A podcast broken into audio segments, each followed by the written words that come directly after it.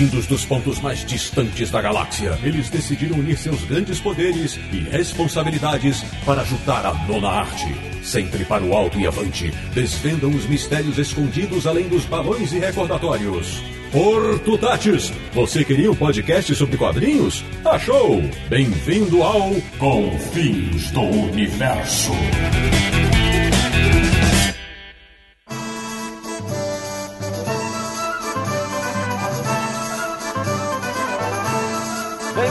Bem-vindo, bem-vinda, está começando mais uma edição de Confins do Universo, o único podcast sobre quadrinhos que tem a frase Portutatis na abertura, que é o podcast do Universo HQ, o site que conhece a fórmula da poção mágica do Panoramix, www.universohq.com. E o programa de hoje vai voltar no tempo para 50 anos antes de Cristo. Eu sou o Sidney Guzmanix, falo de São Paulo e já distribuí sopapos nos campos fortificados de Babaorum, Aquarium, Laudanum e Petibonum. De Petrópolis, no Rio de Janeiro, o homem que consegue ser mais desafinado que o Chatotorix, Samir Naliatix. Portutatis!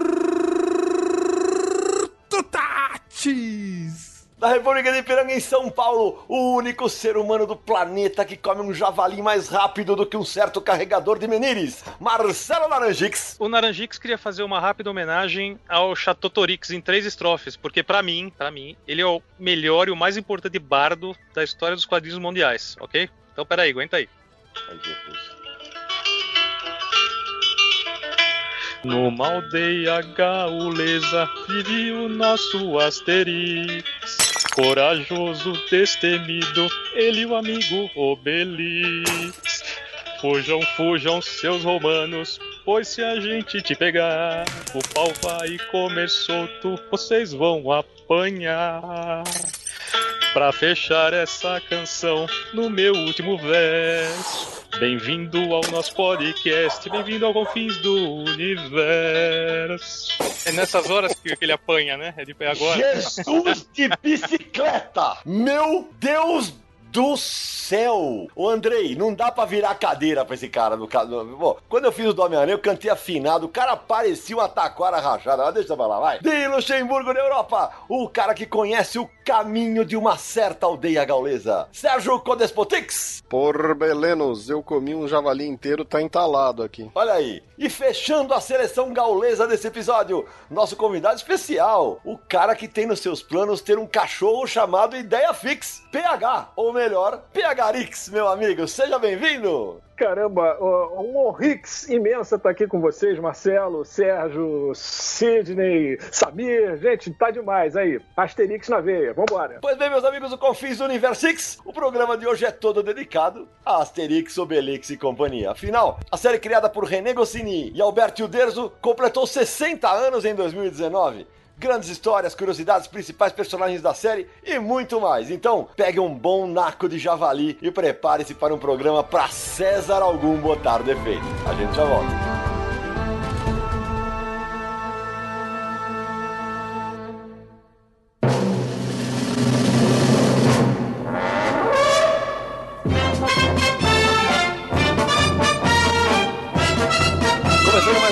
Universo, meu amigo Samir Aliato, antes de viajarmos para 50 anos antes de Cristo, é, temos que falar da nossa campanha do Catar, como a gente faz todo o programa, né, Samir? Pois é, Sidão, aquele nosso lembrete rápido e importante. Nós temos uma campanha de financiamento coletivo que já vai fazer agora dois anos que está no ar, começou em, em 2017. Essa campanha nos ajuda a manter tanto o podcast Confins do Universo quanto o site Universo HQ no ar, né? Cobrir todos os custos que tem o site podcast, edição, é, hospedagem, tudo isso. Você quer conhecer esse projeto, quer ajudar? Acesse catarse.me barra Universo HQ. Lá você vai ter todos os detalhes, vai ter os planos de apoio, vai ter as recompensas, você vai ter seu nome listado no site Universo HQ, pode ter seu nome citado aqui num episódio do Confins do Universo também como agradecimento, vai concorrer a sorteios regulares. É uma campanha de financiamento coletivo do modo recorrente, ok, pessoal? Então é aquela maneira que todo mês tem uma contribuição. Acesse lá catarse.me barra Universo HQ e veja todos os detalhes. A partir de 5 reais você já está colaborando para que o universo, aqui o Confis do Universo continue firmes e fortes. E lembrando também, né, Sidão, que tem a camisa do Confis do Universo à venda no site As Baratas. Acesse www.asbaratas.com.br. Tem a camisa no modelo masculino e feminino dos tamanhos P ao 4G. Você que quer andar pela cidade com a camisa do Confis do Universo, você que vai para eventos, tem a CCXP chegando, outros eventos acontecendo pelo Brasil, você pode vestir com a camisa do Confis do Universo. Acesse lá e pegue a sua. É isso aí. Antes de começar o bate-papo, deixa eu agora fazer as apresentações mais formais. Para quem não sabe quem é o PH, PH, vou deixar você se apresentar, né? Conta um pouquinho por que, que eu te chamei para esse programa. Pô, uma honra, mais uma vez aí agradecendo, fiquei muito feliz aí com esse convite, Sidney. E é o seguinte, cara, eu comecei é, nessas, nesse mundo nerd, é, de, acho que desde que eu comecei a comprar é, quadrinho no jornaleiro, né? Mas é, em 1992 eu tive a sorte de integrar o, né, o, o elenco do primeiro programa assumidamente nerd da televisão brasileira, que foi o Top TV em rede nacional, é, passava no Brasil todo, então muita gente ainda lembra, né? Que foi um programa pré-omelete, foi um programa pré-tudo, né? Numa época em que ninguém usava essa. Quer dizer, o nerd não tinha exatamente esse sentido que tem hoje, né? Não, primeiro que não se falava nerd, né? Não se falava nerd na época. É, ela é pré-internet. Faltou dizer que o Top TV era exibido na TV Record, né? Ele era exibido na TV Record, aqui no Rio, pela TV Rio. Então, cara, a gente entrou no ar falando sobre. A, fazer, a gente fez um especial sobre Ultraman, a gente fez um especial sobre o Batman. É, então a gente fazia essas reportagens sobre seriados antigos. É, eu era o locutor do programa e os VHS, porque naquela época não tinha tinha nada. Eu pegava o VHS em casa, levava lá pra emissora, eles passavam pro Matic. E aí passava no ar, cara. E a gente falava também sobre quadrinhos, quadrinhos americanos, quadrinhos, quadrinhos europeus, a gente falava sobre tudo. E aí, então, foi isso. Foi esse, esse momento né, histórico meu de 92 a 94. Depois o programa acabou saindo do ar, mas tem muita gente que lembra. Só para contextualizar para os nossos ouvintes, quando o PH fala o Matic, o Matic é uma, é uma fita é, que era, hoje nem sei se ainda existe, mas era uma fita um pouco maior, que era a fita onde era gravado o conteúdo que ia ser exibido na televisão. É, aí depois, né, depois do Top TV, muito tempo depois, em 2010, eu criei um site chamado Tu Já Viu, né? É, e a gente, eu, eu falava sobre colecionáveis clássicos, japoneses e americanos, quadrinhos, séries, mas como eu sempre tive essa paixão por quadrinho europeu desde os anos 70, aí, cara, eu senti necessidade de criar um canal é, no YouTube que, que fosse dedicado aos quadrinhos europeus. Então surgiu o Eurocomics, isso há seis meses, um pouquinho antes, eu mudei um pouquinho a ordem, um pouquinho antes eu tinha criado o canal do YouTube PH Top TV, que existe até hoje, mas nesse momento eu tô lá no Eurocomics falando sobre quadrinhos europeus, principalmente as BDs franco-belgas, que são a minha paixão. É, só, é bom resumir, é isso aí. Falaremos bastante de Asterix por conta disso. Sérgio Codespot, meu querido, me conta uma coisa. Antes de começar a bater esse papo aqui, tem que falar das origens de Asterix, como ele surgiu, né? Vamos lá, René Goscinny e o Alberto Derzo, eles já se conheciam antes do Asterix surgir. Eles até tinham um pequeno estúdio juntos, né? E em 29 de outubro de 1959 surgia a revista Pilote. O René Goscinny era um dos editores. A Pilote foi um desbunde quando saiu. Vendeu 300 mil exemplares o número 1. Um. Era um, tinha o patrocínio da Rádio Luxemburgo, tinha promoção, estourou de vender. E os personagens que surgiram na revista, entre vários personagens, eram Asterix e Obelix. Eles primeiro queriam fazer um outro material baseado numa raposa, né? Uma fábula tradicional aqui da França, que é a Le Renard, que é uma raposa ardilosa e tal, e aí descobriram que já tinham um personagem parecido, uma ideia parecida, e de última hora eles começaram a pesquisar pelas épocas e falaram: não, vamos fazer esse negócio da Gália. A Gália, Império Romano, é aqui que nós vamos brincar, e assim surgiu Asterix e Obelix. Os nomes dos personagens, Asterix, é uma brincadeira com asterisco. E Obelix, que todo mundo acha que é obelisco, e é verdade, mas também obelisco tem um segundo significado, que também tem a palavra, digamos, é, obelisco e obele, são sinônimos para aquela marca tipográfica que é uma adaga. Então o asterisco é uma marca tipográfica e o obelisco é outra marca tipográfica. Os pais do René Goscinny, a família dele, tinha uma gráfica. Então essa brincadeira de asterisco e obelisco vem um pouco desses nomes desses sinais tipográficos antigos. E inicialmente era só os dois personagens, tinha um desenho um pouco mais rústico, um desenho que não era tão refinado como as obras mais conhecidas dos personagens. A primeira história foi é, dividida em várias partes, publicadas semanalmente na revista, até que em 1961, a Dargo lança essa história como o primeiro álbum. Esse primeiro álbum, ao contrário da tiragem da revista que tinha 300 mil exemplares, o primeiro álbum do Asterix tinha só 6 mil exemplares. Uhum. A revista foi um sucesso inicial, logo eles perderam dinheiro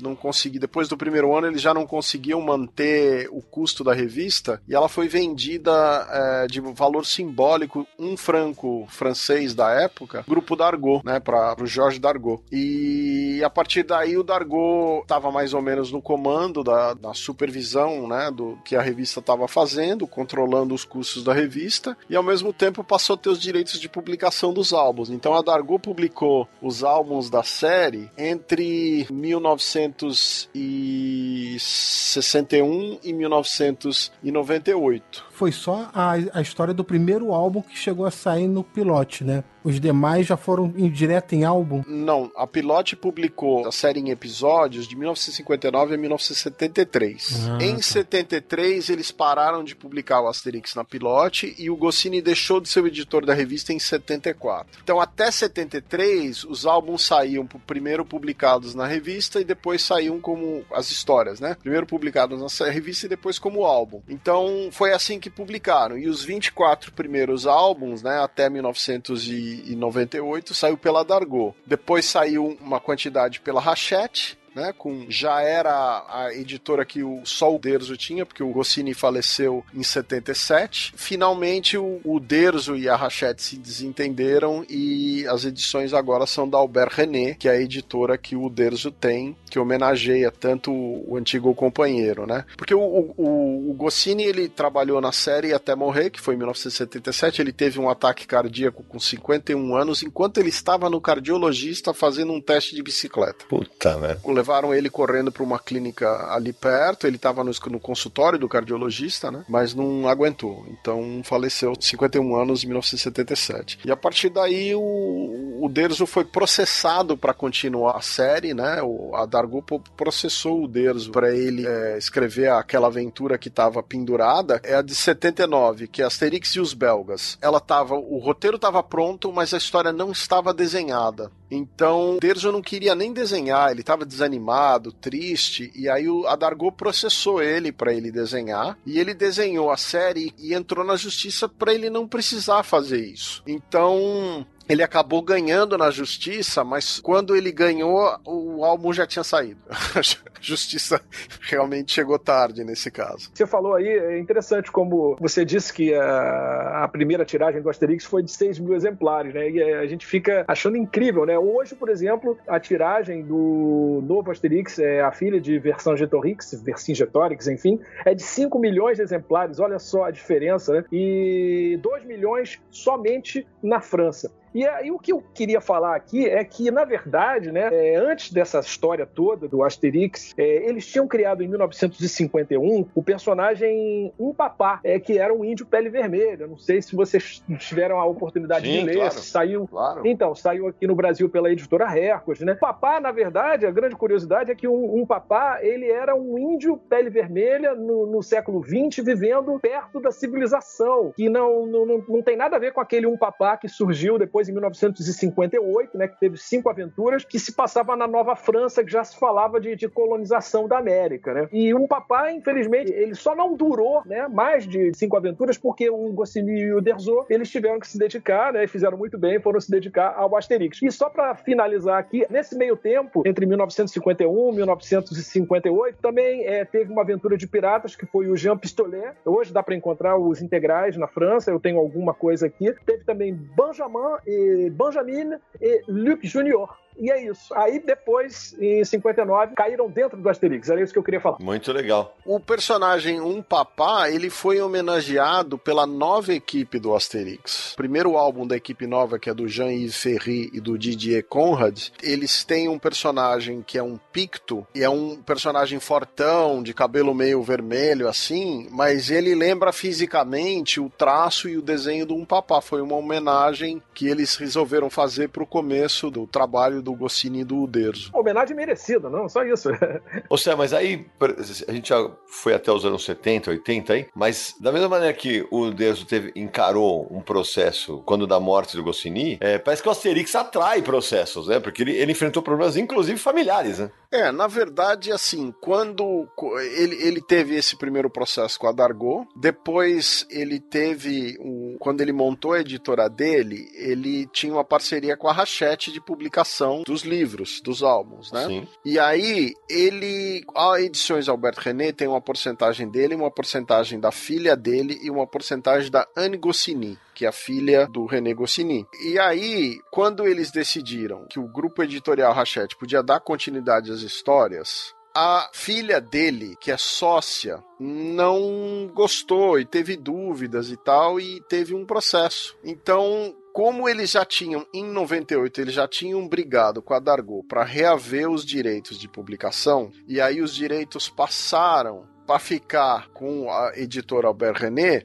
é, existe uma porcentagem, cada uma dessas, dessas, dessas personalidades e da entidade, a Chat, tem uma porcentagem, né? Então, por exemplo, a, a Hachette comprou 60% da Edições Albert René no, no ano de 2009. Nós até demos uma notícia no Universo HQ explicando em detalhes, né? É, as porcentagens, quem tinha. Então, a família brigou por causa das direções. Inclusive, a filha dele tenta, é, eu não sei se o termo é, é esse, mas impugnar o próprio pai achando que ele estaria meio senil, inapto para decidir sobre a série. É, na verdade, então, a Sylvie Uderzo, que é a filha dele, ele tem 80 e muitos anos agora de cabeça eu já não lembro mais. Não, ele, desculpa interromper, ele, ele já tá na faixa dos 90, 90, 92 anos, se eu não me engano aqui. Que ele nasceu em, em 27, é só a gente fazer a conta. É isso aí. É, entre 2009 e 2011, quando ele tinha respectivamente 82, 83, 84 de idade ali, ele estava brigando com a filha, a empresa Edições Albert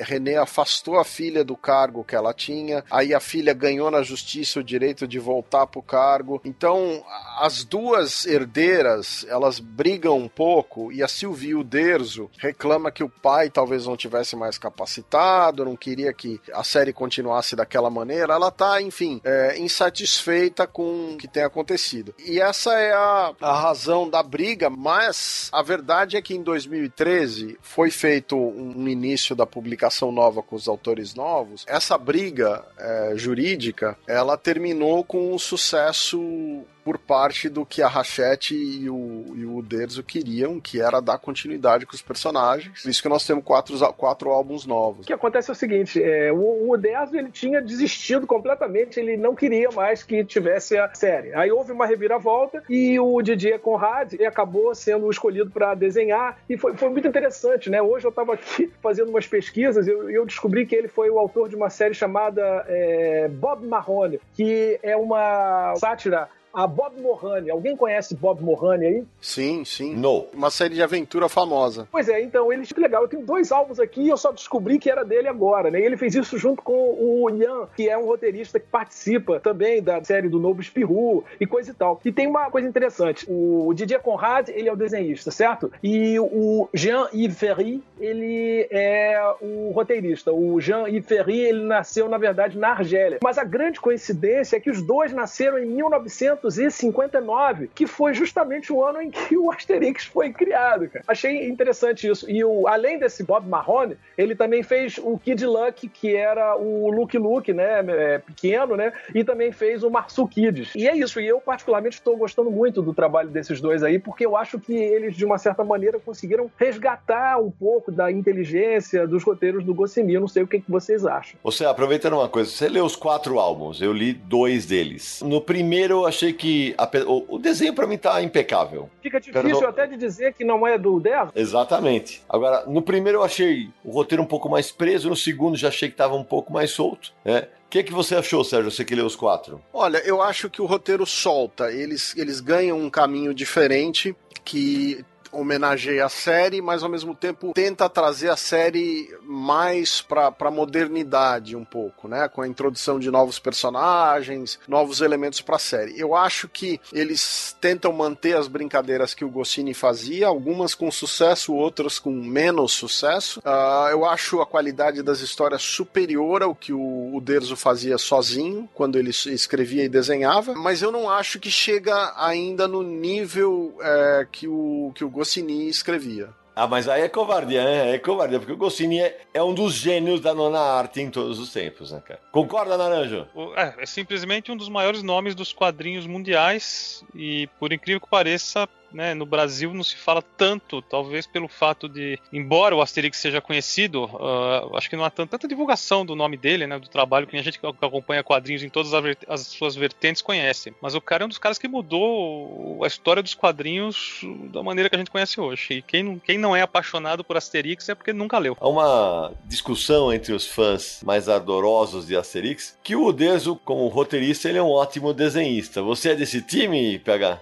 Eu, eu acho que os primeiros, os primeiros, é o Grande Fosso, é, eu acho que os primeiros álbuns do Udeso foram legaisinhos, mas eu acho que isso não durou mais do que dois ou três. Depois eu, eu particularmente acho que, que o negócio descambou assim de uma maneira é, terrível, assim. Eu acho que ele desenha muito bem. Eu acho que ele deveria ter realmente feito uma parceria com algum roteirista de peso para fazer esses roteiros, porque eu acho que o, o desculpe, é uma opinião minha, mas o, o grande desastre que aconteceu na, na saga do Asterix foi o dia em que o céu caiu. Foi o, eu acho que foi o último álbum que ele roteirizou e graças a Deus não precisou roteirizar mais. Eu acho isso. Eu não sei o que, que vocês acham desse álbum que eu acho um desastre. O, o PH, esse é o álbum que tem o os alienígenas. Tem um super-herói esse? É. Tem o Superman, tem os alienígenas. Eu acho. Peraí que eu acho que eu resenhei. Peraí. É, aquele álbum ele é ousado mas ele é ousado e, na, na, minha opinião, é também um desastre. Aqui na Europa ele é considerado o pior da série. Então pronto. Então, então. PH, quando, quando você falou desse álbum aí, eu resenhei esse álbum pro Universo HQ e minha nota foi 1 de 5. Realmente é tenebroso, cara. Eu abro o texto assim. Se há um adjetivo que possa sintetizar esta edição, é triste. Não, os críticos europeus não exageraram. A mais recente aventura de Asterix é pífia, talvez a pior já protagonizada pelo personagem. Aí fala: o uso de extraterrestres já destou um bocado das aventuras dos gauleses, tal, lá, e aí vem a, a pegada com o super-herói que foi horrorosa. Nossa, foi uma porcaria, sério. Daí ele já começa o álbum é, dizendo que a França está sitiada pelos mangás, como. É. como ele, ele coloca mesmo que a, a BD como injustiçada pelo sucesso do mangá. Eu, eu, eu, particularmente não gostei disso também, não. Eu também não. Eu lembro que ele fez uns anagramas que era é, Valnediste, Nagmas, que é Valnediste era o Walt Disney, né? Nagmas era mangás e Rubs era o Bush. O problema é que como o mangá comeu aí uns, uns 20, 30% do mercado francês, o, os desenhistas de quadrinho aqui, eles se sentem muito ameaçados pela invasão do mangá, pela linguagem do mangá, pelo interesse do público pelo mangá e pelo anime, porque isso come muito a produção nacional, o espaço, o custo de produção, o valor que se paga para eles, né? Então existe um movimento mesmo, meio de resistência com isso em relação ao material que eles, que eles fazem. Né? Não, mas é o mérito do mangá é inegável. Eu acho que cada um tem que ter o seu espaço. Eu, eu não achei próprio é, abrir o, a história daquela maneira. Ah, nós somos injustiçados porque o mangá está tomando nosso espaço. Está tomando espaço porque tem, tem, tem a qualidade, tem o mérito deles. Eu acho isso. Eu concordo com você. Ah, Tutati, será você? Vocês estão falando aí de super-herói, que tinha super-herói na história, mas Asterix, ao longo de todos os álbuns, ele faz referência a várias coisas modernas, desde personalidades até, até situações políticas, enfim. E, e lá eu lembro que no primeiro álbum gaulês, não tem uma cena que o Asterix fala que ele tá forte se sentindo super-homem, tem um lance desse também. Você tá certo, inclusive a própria poção mágica é uma forma de dar um superpoder. Os super-heróis têm, é. têm os superpoderes, né? E a, e a poção mágica dá o superpoder pro Asterix e a, e a aldeia dele. Sim, Sim, é, é, são só assim, tô falando por causa de referências que faz ao longo dos álbuns, né? A, a, a outros gêneros a, e a outros assuntos. É justamente isso que eu critico na minha resenha. Porque o Asterix sempre teve essa pegada de fazer brincadeira com, com isso ou com aquilo. Mas aqui as brincadeiras são muito ruins são muito escancaradas, literais demais. Fica meio na cara que o time de humor era todo do Goscinny, né? Ah, sim. Com certeza. Eu acho que com esse álbum aí, o dia em que o, o céu caiu, o Deso ele saiu pela porta dos fundos. Ele desconstruiu a, a franquia toda naquele álbum, eu acho isso. Foi a última aventura publicada por ele? Não. É, se eu não me engano, não foi não? Eu acho que foi. Depois teve o Asterix e Volta às Aulas, que tem o Derso também.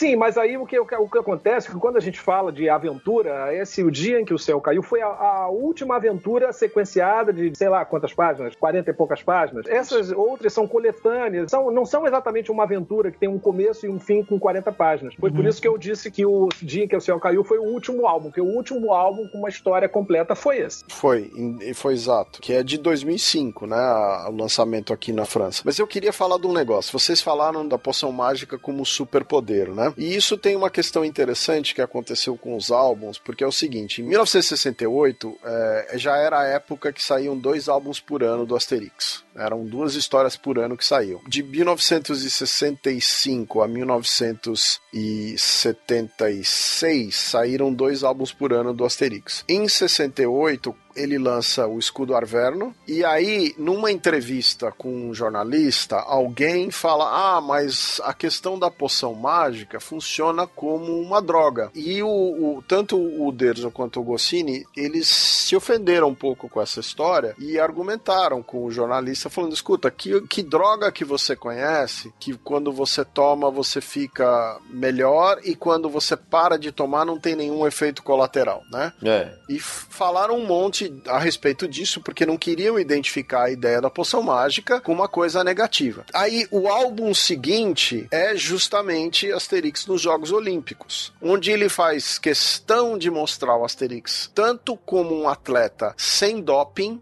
que não tá tomando droga nenhuma, e ele faz a referência de que o Asterix era um herói independente da poção mágica. Mas um pouco irônico é que os, no álbum, na história do álbum, os outros atletas tomam a poção mágica. E aí funciona um pouco como doping. Vocês lembram disso? Não lembrava. Do, dos Jogos Olímpicos. Ele perde, os outros todos estão bombados e, e, ele tá por si só. Então eles são desqualificados por causa da poção. Mas é um, é um truque dos gauleses, isso, no fim da história. Então tem essa jogada de não associar a, a poção mágica com uma coisa negativa, mas ao mesmo tempo tem esse lance de mostrar que ela sim é um, um elemento de vantagem para os atletas ou, ou para o herói. Mas aí é a mesma coisa falar que o espinafre do Popeye era doping, né? É, mas exato, é exato, é mesma, mas o mesmo argumento. Mas eles ficaram muito preocupados, né? Porque ele tomava o, a poção, né? Sérgio, você tá falando do Asterix nos Jogos Olímpicos, só para lembrar a curiosidade que quando teve a Olimpíada aqui no Brasil em 2016,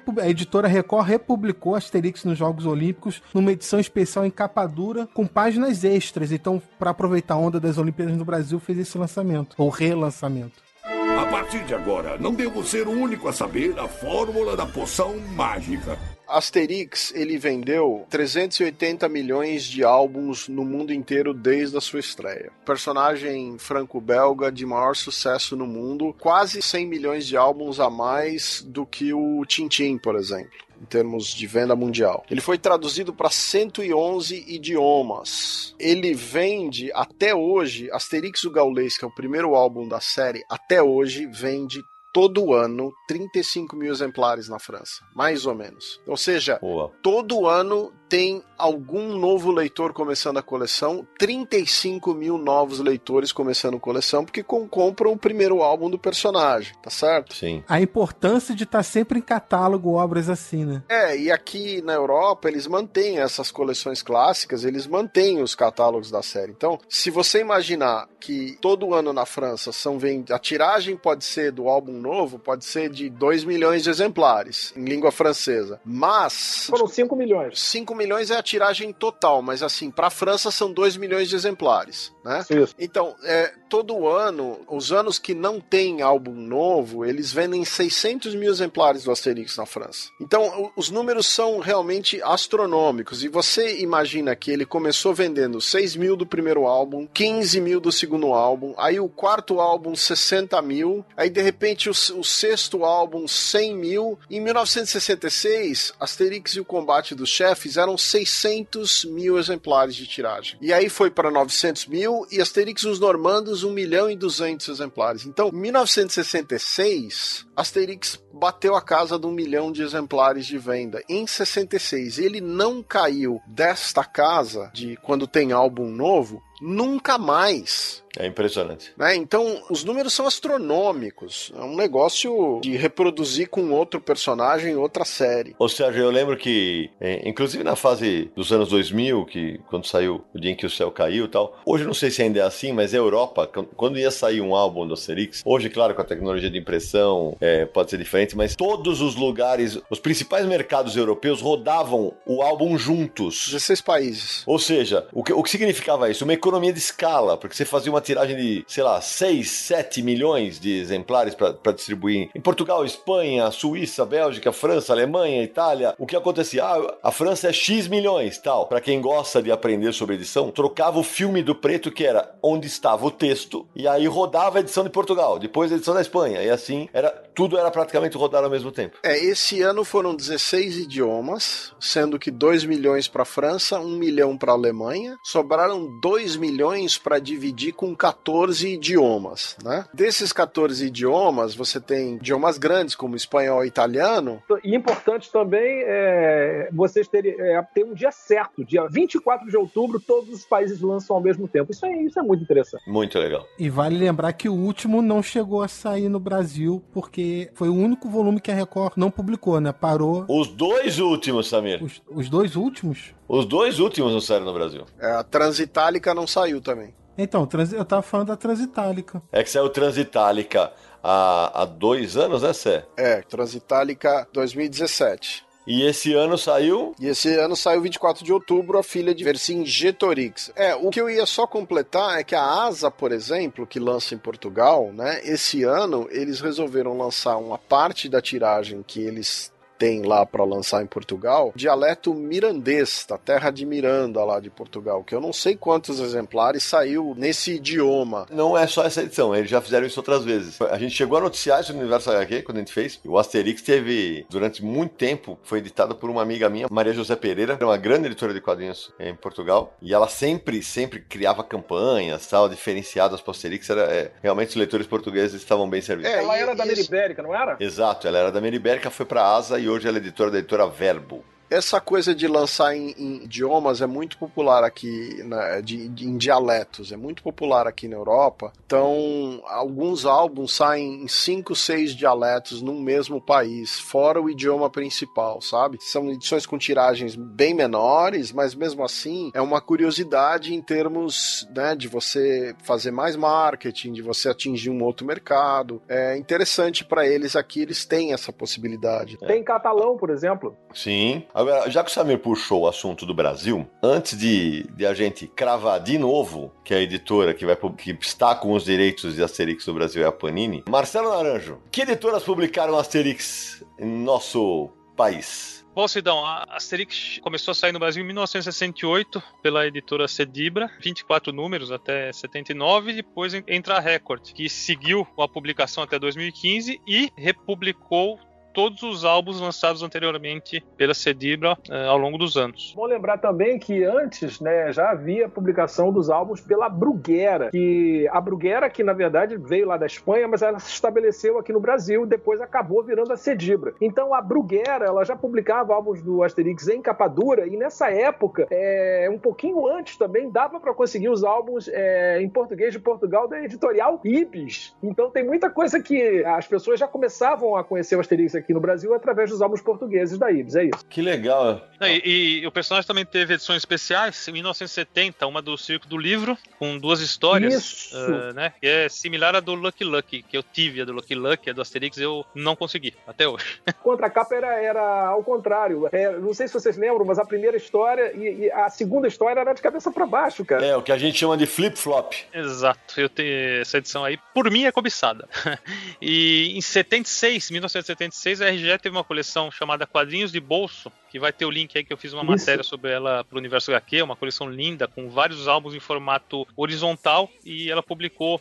Eh, o primeiro número da coleção foi justamente um Asterix do Gaules. eh, então, esse formato permitia publicar duas tiras por página. Fora isso, nós tivemos também eh, recentemente a Salvati, né? Que fez uma, uma coleção teste, que seria aquele, aquele tipo de coleção que vai para bancas, né? Em capa dura, que tanto a gente brinca com esse tipo de coleção que acabou até saturando, de certa maneira, o mercado, que não dá pra comprar tudo. E, Inacreditavelmente não passou, né, Nara? pois é, eu fiquei não tanto na passou torcida. e não bateu no Rio de Janeiro. Ah, então, mas aí, aí, aí tem que explicar pro nosso ouvinte. É o seguinte, não bateu no Rio de Janeiro, porque é o seguinte, quando vai, no- acontecem testes dessas coleções de é, que vão ser de capa dura, caramba, é, são escolhidas pequenas cidades como amostras. Eu não sei qual que é a, a lógica disso aí, mas assim, por exemplo, é, vai, foi pra uma, uma cidade no interior do Rio de Janeiro, vai, Magé. Aí os leitores da, da capital descobrem e vão todos pra lá pra comprar. Essa amostra tá invalidada. Na- nos cálculos lá que as editoras fazem, eles conseguem sacar quando houve distorção dessa informação, entendeu? Então por isso que não chegou no Rio de Janeiro. É, as editoras não distribuem para grandes centros como Rio, São Paulo, Belo Horizonte, porque eles assumem que se a venda for dentro dos parâmetros que eles esperam nas cidades pequenas, a venda é garantida na cidade grande. É isso aí. Se você distribuir só nas cidades grandes, vai viciar a, a fase de testes, porque você não vai ter o retorno real do número, porque cidade grande vai vender de qualquer maneira, entendeu? Então eles não distribuem para cidade grande. Por exemplo, aqui em Petrópolis, onde eu moro, a aquela coleção do Homem-Aranha da Salvati veio a fase de testes para cá. Já outras não. Então isso não tem umas cidades fixas, né? É, vai variando. Eu queria só é, complementar uma informação do Naranjo, que quando a Record começou a publicar Asterix no Brasil, na primeira é, coleção que eles lançaram, na primeira leva de títulos, eles publicaram os primeiros volumes fora de ordem. O primeiro volume é o Gaulês normal, e depois, para o segundo volume já foi Cleópatra, que não seria o segundo da ordem original. O segundo é a Foice de Ouro. Cleópatra seria só, só o sexto. Então eles ficaram os primeiros volumes fora de ordem até regularizar lá da metade pro final. Mas A pelo menos só- foi em capa dura. Esse- esses títulos da Record não eram capa dura, eram? Não, eu tenho. É, a Record publicava. Tempo depois ela resolveu lançar em capa dura. Eu, graças a Deus, tenho tudo aqui. Daí, em 2013, a Record decidiu relançar Asterix desde o primeiro volume no que eles chamaram de edições remasterizadas, recoloridas, até algumas capas foram redesenhadas e tal. Aí, dessa vez, foram publicados na ordem correta. Ainda agora eu falei das edições em capa dura do Asterix. Essas edições em capa dura que eu tenho aqui guardadas, né? Com muito carinho, elas foram todas impressas na Itália, gente. E era papel couché, uma, uma maravilha. Era diferente daquelas edições que, que eles tinham uh, em, em capa mole. Eu não lembro se tinha papel couché, eu não lembro. Mas eu também queria falar o seguinte, que a gente eh, não falou que aqui no Rio de Janeiro eh, tem um jornal chamado O Globo, e tinha um jornalzinho eh, que, que tinha várias tirinhas em quadrinhos, era, era colorido, inclusive, se chamava O Globinho, super colorido. Vários álbuns, várias histórias do Asterix foram publicadas no jornal O Globo, no Globinho super colorido, é o que eu queria falar. E eu vou complementar dizendo que em São Paulo, o Asterix chegou a ter páginas inteiras publicadas, um suplemento chamado Quadrinhos, que era da Folha de São Paulo, começo dos anos 70. Outro dia a gente citou esse suplemento no Confins do Universo. E além disso, Asterix também foi publicado no Brasil, na editora que o PH já citou, a Brugueira, porque durante um tempo ela publicou no Brasil Tintim Semanal, uma cópia da edição francesa, né? Então trazia algumas das séries, capítulos curtos. Asterix também esteve nela, inclusive foi capa de, do Tintim Semanal número 3, Asterix Legionário. Exatamente, foram 26 números desse jornal Tantan, jornal Tintim brasileiro. É isso aí. Ah, moleque! Antes de continuar a falar dos álbuns, eu queria pedir pro Sérgio, pro PH e tal, pra falarem de uma coisa que eu acho um barato, que é a- as traduções dos nomes dos personagens de país pra país. Tem algumas peculiaridades aí, né? O que acontece é o seguinte: a, todos os nomes do- dos personagens em francês eles são brincadeiras. Então, por exemplo, o Panoramix vem de panorâmico, né, de panorama. O ideia fixa é ideia fixa, né? O Abracursix em francês significaria abra raccourci, que é de braço muito curto. É uma gíria para eles, quando você tá de braço curto, com o braço encurtado, quer dizer que você tá preparado para briga, você tá indo com toda a força. Então tem uma conotação cultural diferente, né? Você pode ver que os nomes variam de país para país com as traduções, por exemplo, o Veteranix, né, que é o aquele o ancião da aldeia, ele chama Age Canonix é, em francês,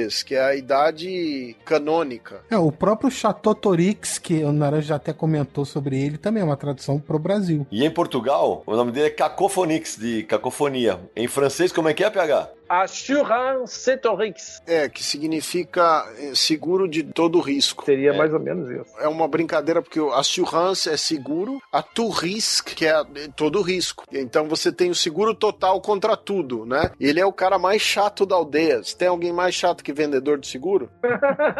Com certeza. É essa a brincadeira. Agora eu queria que alguém me explicasse por que que em Portugal o Abracursix, né? É, na verdade era Abracursix no Brasil, lá em Portugal já era Abra Cursix e, é, como é no francês, mas mudaram o nome do chefe para Matacetix. Mataram o personagem, acabaram com o nome. Eu não sei explicar. Alguém sabe? Não, Matacetix, eu, eu vi a tradução, mas eu não sei também por que, que é. Aliás, vários personagens em Portugal têm dois ou três nomes, né? É, existe inclusive um, um, uma versão que foi cancelada do, de um álbum na Alemanha. É, se não me engano, é aquele álbum primeiro do Grande Fosso. O Grande Fosso foi o primeiro álbum que o Derno fez, se não me engano, sem o. Goscinny, não é isso? Então, esse álbum, a primeira vez que ele ia sair na Alemanha, deu uma confusão porque o editor mudou os nomes dos personagens e transformou num negócio político meio que brigando com o Muro de Berlim, Alemanha leste-oeste. Transformou lá, tra usou a tradução para fazer um comentário político, sabe? Mas a editora percebeu e entrou lá com uma intervenção da embaixada e tudo e recolheram o álbum. Deu uma confusão por causa da tradução dos nomes. Você sabe que eu gosto dos nomes brasileiros, menos de um, que é o nome da Naftalina, né? A esposa da Bracursix, porque no original é Bonemine, e você vai me explicar já já o, o, o significado vem de estar em forma, né? Estar bem e tal, e, e em Portugal é Boa Pinta, que acho que aqui não ia virar, né?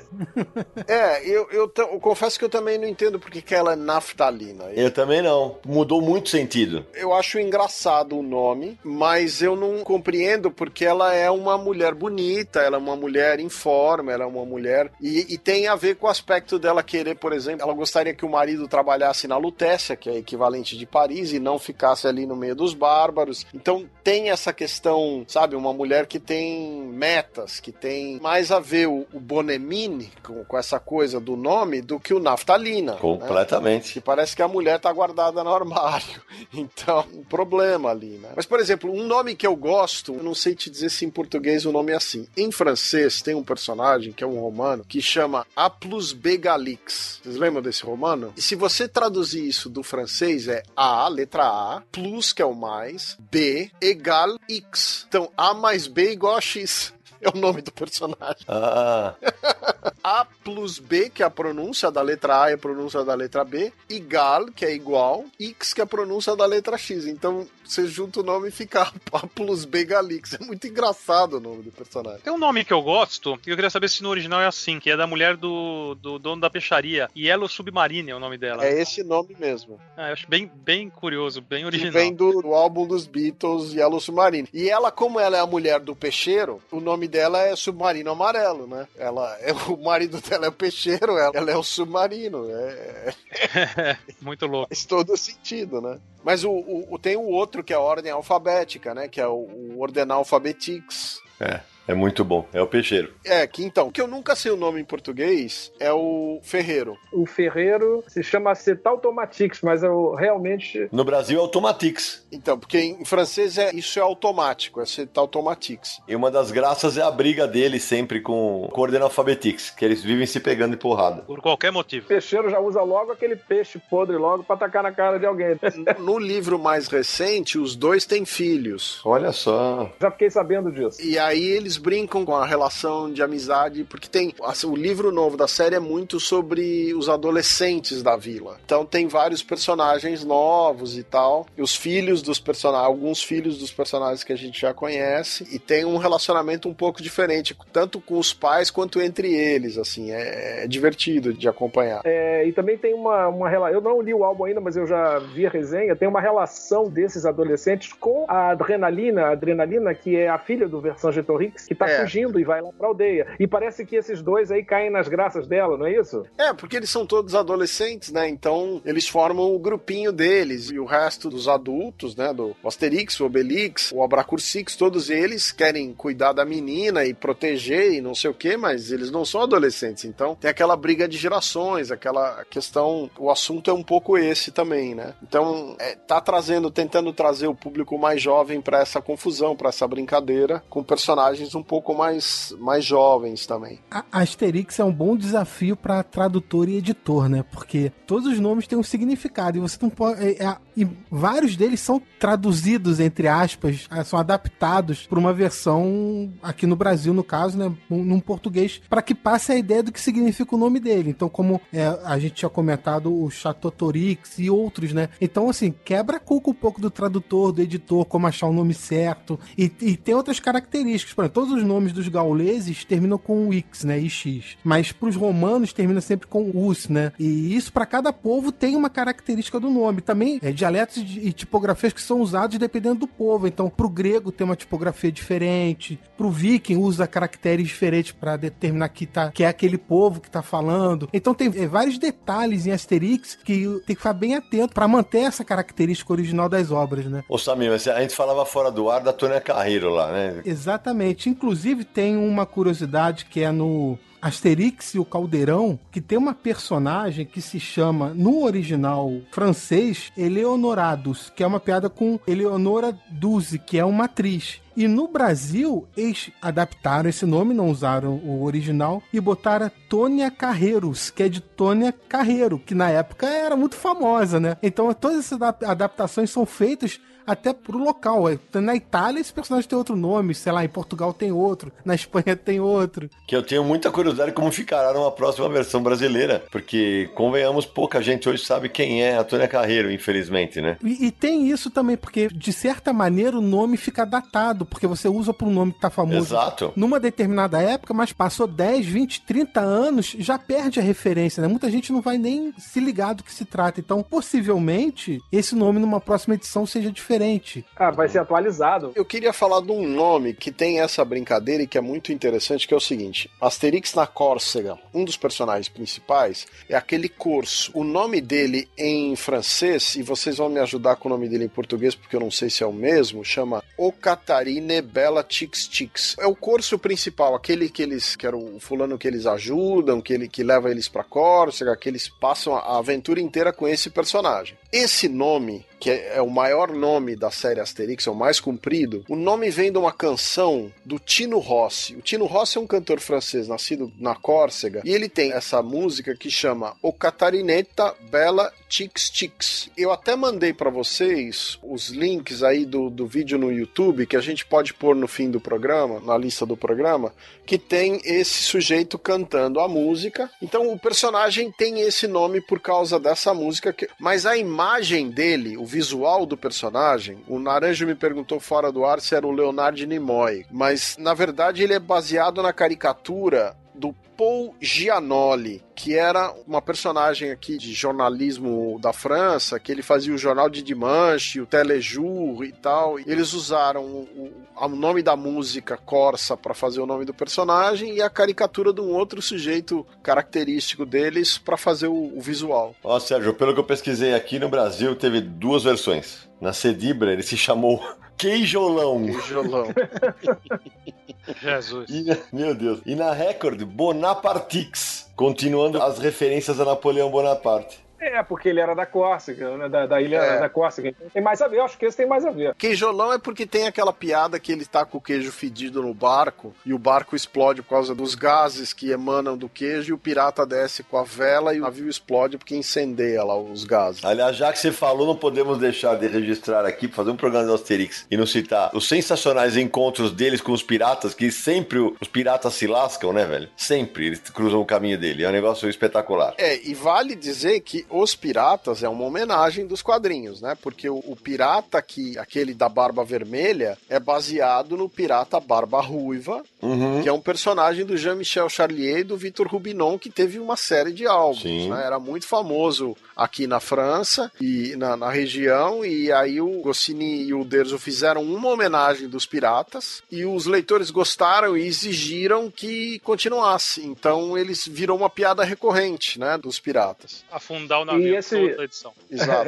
É. E esse pirata é realmente a cara do Barba Ruiva, do personagem né, do Jean-Michel Charlier e do Victor Rubinon. E eu queria dizer que saiu aqui em português pela editorial Ives. Não sei se vocês têm. Tem duas aventuras do Barba Ruiva e também a Meribérica publicou também esse Barba Ruiva. Não sei se vocês já chegaram a ter esse material. Não, não tenho, não. É, eu tenho algumas edições em francês, mas não tenho essas edições portuguesas. Agora, já que a gente falou das homenagens dos quadrinhos, só pra lembrar, Sidão, se você me permitir, é, em Combate dos Chefes aparece uma homenagem ao Marzupilame, que é um personagem, uma criatura fantástica do Franquin. Em Asterix e os Bretões aparece o Aquile Talon, que é um personagem do Greg, disfarçado de legionário romano. Asterix, o legionário, a- aparece um personagem que chama Mulefix, que é um- no, no original em francês, que é um personagem que tem um topete, e esse topete é- um- uma homenagem ao Tintin. E no Asterix entre os belgas aparecem os Dupont e Dupont, né? E tem o Barba Ruiva. Esses são alguns dos personagens homenageados, mas também tem o Gordo e o Magro, tem uma edição que aparece os dois personagens, o próprio Goscinny e o Derzo, o 007. O próprio Superman, né? Aquela edição catastrófica.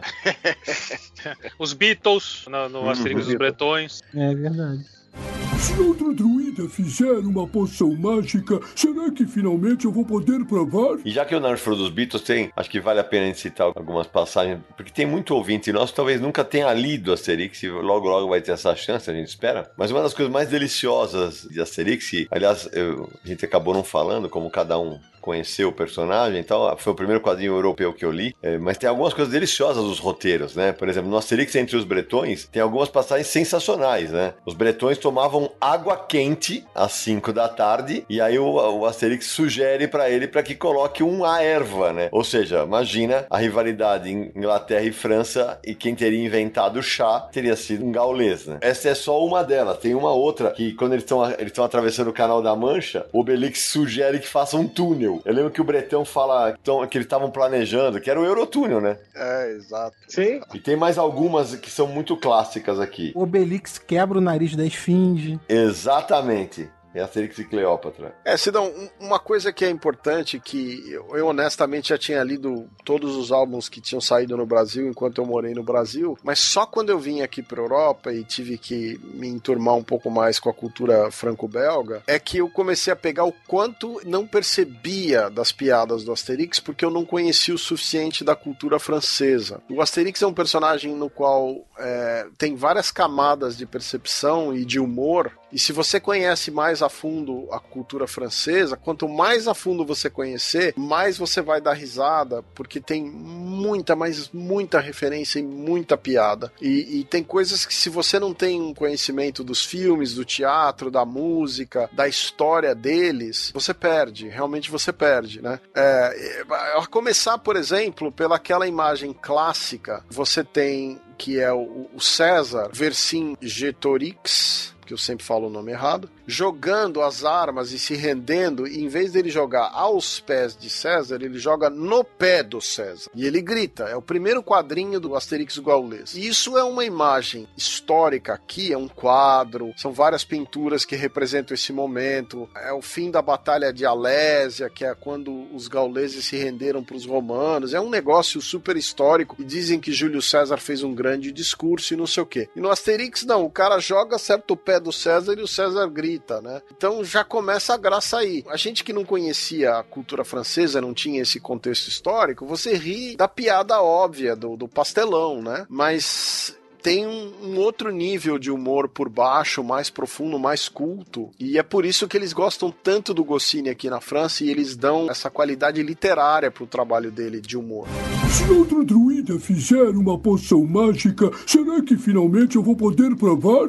Então, a gente tá, tá, falando agora do, do né? Do, toda essa importância dele. Uma coisa que a gente sente nos álbuns é toda essa contextualização social política social, vamos chamar assim, né? Político-social, porque ele pega Asterix entre os bretões, Asterix entre os belgas, ele pega aquele espírito daquele povo e brinca com aquilo dentro da trama, né? Então é isso que eu queria perguntar pro Sérgio agora. Eu reli recentemente Asterix entre os belgas. Os, belgas. os belgas são um povo muito metido, porque a brincadeira dele lá é que os caras são os melhores em tudo. Eles ficam bravos com os gauleses que querem mostrar que são mais brigões que eles. E é tirado todo um sarro dessa situação. Os belgas Olha, são assim, Sérgio. Existe uma rivalidade entre belgas e franceses. É, é difícil para mim avaliar para você exatamente de que jeito funciona essa rivalidade, porque a língua não é exatamente a mesma. O francês que os belgas falam é um pouco diferente do francês típico das regiões francesas. Os números, por exemplo, são completamente diferentes. E eles têm uma atitude meio de nariz empinado, mas os franceses também têm em relação a todos os outros povos, né? Então, assim, entre eles existe essa relação e não é como, por exemplo, a, a rivalidade entre, entre portugueses e brasileiros. Eu acho que é um pouco mais como brasileiros e argentinos entendeu? É, porque a brincadeira ali, cada um querendo mostrar que é melhor que o outro. Então cria-se um é. monte e ele cria situações cômicas em cima disso. Só aproveitando, a gente tá falando muito do Goscinny, mas tem que falar um pouquinho mais do Derzo, porque assim, o traço cômico dele, as expressões que ele coloca nos outros personagens, a, a, cara do pessoal quando briga, quando ri, quando chora, quando é um monstro. Ele consegue num quadro só te fazer a risada. Principalmente no Obelix, as caras que o Obelix faz, uh, nas piadas, né? Então o cara, assim,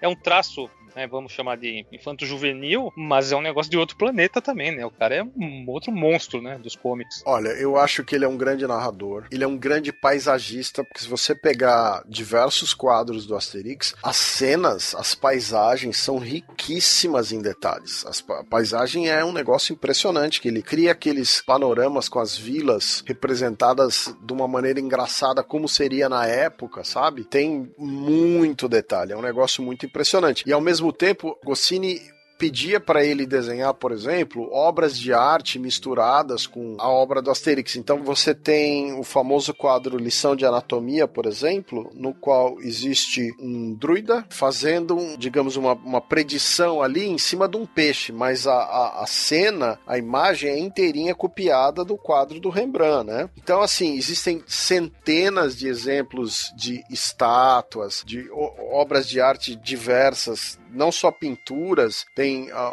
a, famosa a balsa da Medusa, que é um quadro famoso que foi reproduzido no Asterix, uma pintura uh, dos belgas que o Naranjo mencionou agora há pouco, tem uma pintura muito famosa do Peter Bruegel que eles estão todos sentados na mesa comendo e tal, e a pintura do Asterix é exatamente uma paródia dessa pintura do Bruegel. O trabalho do Derso como artista, como cômico é tão gigantesco, tão monumental quanto o trabalho do, do Goscinny, né? Não tem nem o que dizer. Hoje eu reli a Cisânia, porque a gente ia gravar o podcast e é um dos meus top 5, assim, dos álbuns. Tem anos que eu não relia e me arrancou uma risada e teve uma hora que eu gargalhei. Eu precisei pôr a mão na boca. Só contextualizando. É um romano tem um plano de criar triga entre os gauleses para acabar com a aldeia. Ele vai lá visitá-los, ele entra e fala: traga um presente para o homem mais importante da aldeia. O chefe vem receber, ele passa direto pelo chefe, entrega um presente pro Asterix. Presente para você, o homem mais importante dessa aldeia. E vai embora. E aí já começa uma treta, porque a mulher do chefe briga com ele, começa a gritar assim: É, se algum dia alguns imbecis escreverem a história dessa aldeia, o título não vai ser As Aventuras de Abracursix, o gaulês e tal. E, e as brigas vão piorando e ficando cada vez mais engraçadas até que o Obelix briga com o Asterix. Cara, isso dura uma página e meia. E é um negócio. O Obelix vai embora bravo da casa do Asterix. No, tipo, não vou mais falar com ele. Ele sai resmungando, resmungando. Ele chega no meio da outra página, ele começa a chorar. Ele volta correndo, gritando Asterix. E os dois se abraçam chorando, que nunca mais vão brigar. Cara, parece uma animação. Parece um filme. É impressionante como isso é bom. Quem não conhece. É, por, por falar em animação, daqui a pouco a gente tem que falar das animações. Já, já. Todo o álbum do Asterix tem um mapa da Gália nas primeiras páginas. Com exceção de dois. Asterix na Córcega, tem o mapa da Córcega, e o da Transitálica, que não tem o mapa, mas no meio da história tem um mapa, tem uma página inteira, um pedaço da história, que é o um mapa da Itália, mostrando o trajeto da corrida. São os dois álbuns que não tem o mapa. E a aldeia do, do Asterix, hoje em dia, é, eles, eles imaginam que foi baseada na vila de Erqui, que é uma vila que fica na região da Bretanha. A, Sérgio, é bom que você está falando isso sobre os mapas e, e, aldeia e tal, porque Asterix é uma série de humor, mas ela foi inspirada em coisas que realmente aconteceram. A guerra entre romanos e gauleses existiu naquela região que hoje é França e tal. Então, eles se inspiraram em coisas que realmente existiram, que é histórico, e criaram é, a versão da série de humor deles. Então, você vê César, o confronto com os romanos, naquela época, na antiguidade, antes de existir a atual França, mas era aquela região ali. A gente tá falando também de mapa e de referências aos dias de hoje, né? Coisas que existem no dia de hoje e referências históricas, mas desde a origem é uma referência histórica a série. Perfeito, Samira. É isso aí mesmo. É, essa é a graça da série, né? Bora, consigo, nosso chefe! Precisamos conversar! Ele está em reunião. Até agora a gente tá falando dos quadrinhos de Asterix, mas vale lembrar que Asterix passou de ser um simples quadrinho e virou algo intrinsecamente cultural na França, né? Como a gente comentou sobre Tintin também no, no episódio do Tintin. Esse ano Asterix está fazendo 60 anos, a gente até noticiou, o Sérgio fez uma notícia pro Universo HQ, que as estações de metrô de Paris é, mudaram de nome, estão todas enfeitadas para celebrar essas seis décadas da série. Agora que você foi pra Europa, você tá em Luxemburgo aí, Sérgio, como você vê essa... Como os vivem Asterix? Como é que você vai na França, as referências que tem lá? Como que eles lidam com os personagens no seu dia a dia como uma coisa cultural mesmo? É um negócio superstar. Por exemplo, o álbum novo que saiu esse mês, você encontra em qualquer lugar que você estiver andando aqui, você tropeça no Asterix. Você vai no supermercado, tem pilhas. Você vai numa banca de jornal, tem pilhas. Não precisa ser só na França. A minha mulher, ela, é, a gente tem um aqui meia hora de distância, tá aqui na Alemanha, tem um supermercado que a gente vai lá. Ela voltou do supermercado hoje falando para mim, meu, tinha pilhas desse Asterix novo no supermercado na Alemanha. Então assim, quando sai aqui, você vê posto de gasolina, é cartaz do Asterix. E agora que são 60 anos, eles fizeram um selo comemorativo comemorativo, pintaram as estações de metrô, tem uma brincadeira aí da Lego, que a Lego tá tentando. Parece que você vai poder criar a vila do Asterix usando Lego. McDonald's está fazendo promoção. Então, assim, não é um negócio pequeno, é uma mega, como se fosse um filme. Promoção nível de cinema, sabe? Que é nesse nível que eles fazem a promoção aqui do Asterix. E sem contar que no mercado franco-belga, é, o Asterix é lido por pessoas de todas as idades. E eu já queria aproveitar o gancho, já que o Sérgio falou em aldeia, em 2014, quando eu tive em Valdengoleme, eu passei uns dias em Paris e visitei as gibiterias da França que são desbunde. Aí, numa delas, cara, sério, tinha uma eu não sei nem como é que chama, era uma estátua de toda a aldeia, todos os homens da aldeia do Asterix se engalfinhando numa porradaria. E a peça girava. Eu, sério, eu, eu parecia cachorro em frente à televisão de cachorro, aquela quando o frango tá girando. E se eu fosse bilhardário, eu tinha comprado aquela peça, porque era um assombro. Nós vamos colocar a foto para vocês no post do Universo HQ, para que todo mundo babe junto comigo. Essa é uma peça famosa que tem, se não me engano, mais de 50 personagens, porque tem muita gente brigando nessa cena. É ela mesma, mandei no nosso grupo, olha ela. Tem, se não me engano, tem um personagem que parece que tá saindo voando e tem um arame segurando ele, né? Exato. É como se ele tivesse tomado uma porrada e tá voando, assim. Isso, na verdade tem peixe com arame, é, tem vários, realmente muito legal. É, Asterix faz parte da cultura deles. Eu acho que Asterix não é mais um, um há muito tempo deixou de ser só um personagem de quadrinho, né? É o, é o que eles fazem com o quadrinho geral, no quadrinho, no mercado franco-belga.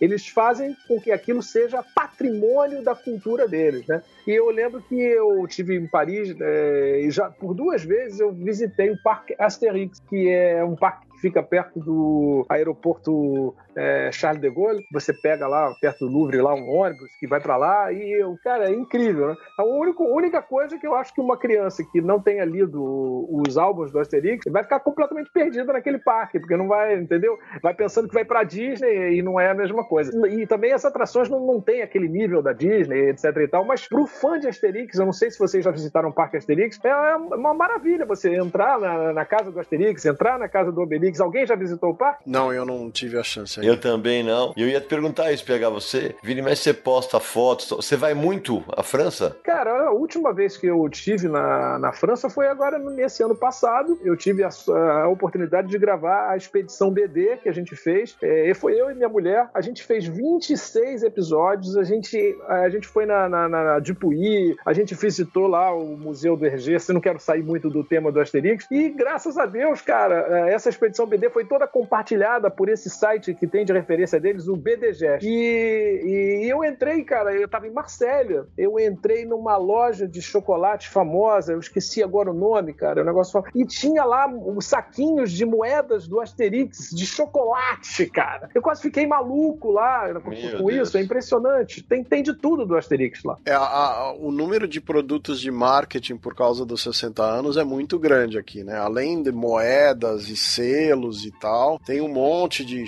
chocolates e biscoitos e coisas que estão saindo, produtos que tem a ver com Asterix, que tem uma história longa de trabalhar em parceria com fazendo propaganda, sabe? Asterix tem uma história longa de propaganda de produto aqui na Europa. Com certeza. A, a loja, só para fazer uma, um adendo aí, a loja que eu visitei em Marsella se chama Leônidas. E se dessemos uma boa surra nos romanos? Isso era a minha ideia. Todo mundo foi servido, rapazes? Sim!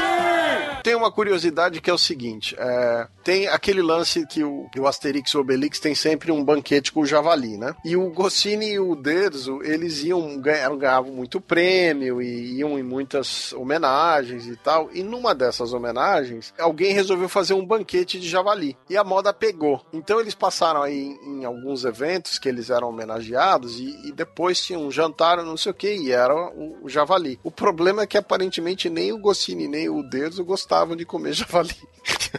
então era meio. Então era meio... de perguntar. É, e é uma comida meio pesada, né? Porque é carne de caça e tal, não é um, a mesma coisa que você comer um frango, né? Então, mas é muito popular aqui na França a carne de javali, mas eles não eram muito fãs, não, cara. Uma curiosidade que eu queria falar aqui é o seguinte, cara. Eu abri aqui o primeiro álbum do Asterix, da Bruguera, é, e tá lá a tradução é, de Jorge Fauri Pontual. Só pode ser o Jorge Alexandre Fauri Pontual, que é jornalista da Rede Globo. Tá aí, ele foi aí um dos primeiros tradutores do Asterix no Brasil. Vocês sabiam? Essa para mim é novidade, cara. É, também não sabia, não. Ah, e Sidão, muita gente de vez em quando manda uma mensagem pra gente perguntando o que é Tutatis, que a gente já até comentou, falou, né, na abertura desse episódio duas vezes. Por Tutatis ficou, claro, marcado por causa dos quadrinhos do Asterix. Foi por isso que tá na abertura do nosso podcast, é uma referência a Asterix. E ele é um deus celta, então é, é o deus que o Asterix vive falando, né? É como se a gente falasse, meu Deus, ele é por Tutatis, é isso aí. Ô Samir, teve uma, eu, eu tive uma história absolutamente maluca Evidentemente eu não lembro onde foi, que o cara me parou e falou assim: onde fica esse porto? Eu falei, que porto? O Porto Tatis. Eu falei, não. Ai!